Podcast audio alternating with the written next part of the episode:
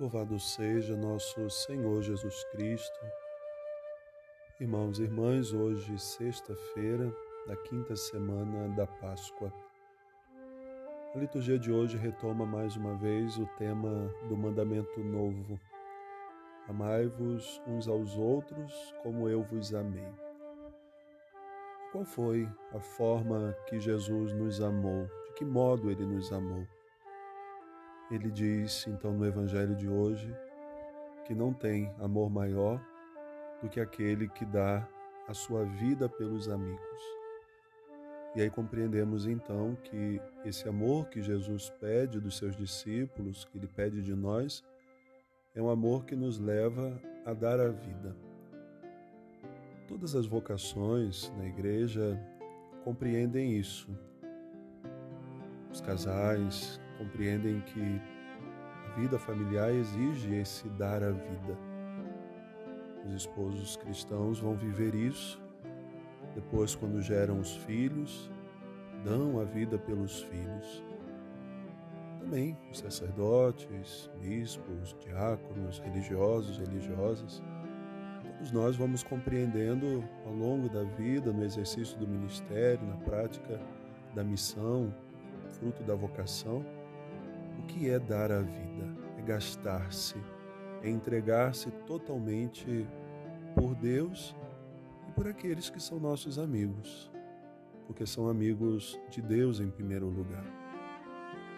Jesus, então, falando disso, deixa muito claro aos seus discípulos que é por eles que ele está dando a vida, por aqueles amigos que ele escolheu.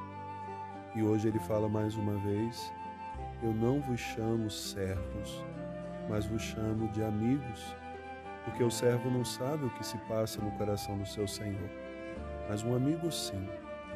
E Jesus então está dizendo a eles e a nós: Eu quero dar a conhecer o que se passa no meu coração. E Jesus, de fato, nesse momento, abre o seu coração a podermos então olhar para dentro desse coração e compreender que as lições que ele quer nos dar é a partir daquilo que ele viveu concretamente ao longo de toda a sua vida. Esse mandamento novo, vivido no dia a dia da nossa existência, vai fazendo com que nós, na linguagem de Jesus, possamos produzir muitos frutos.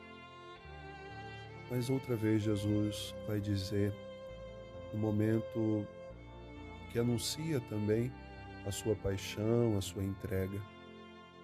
Se o grão de trigo que cai na terra não morre, ele permanece só um grão de trigo. Mas se ele morre, produz então muitos frutos.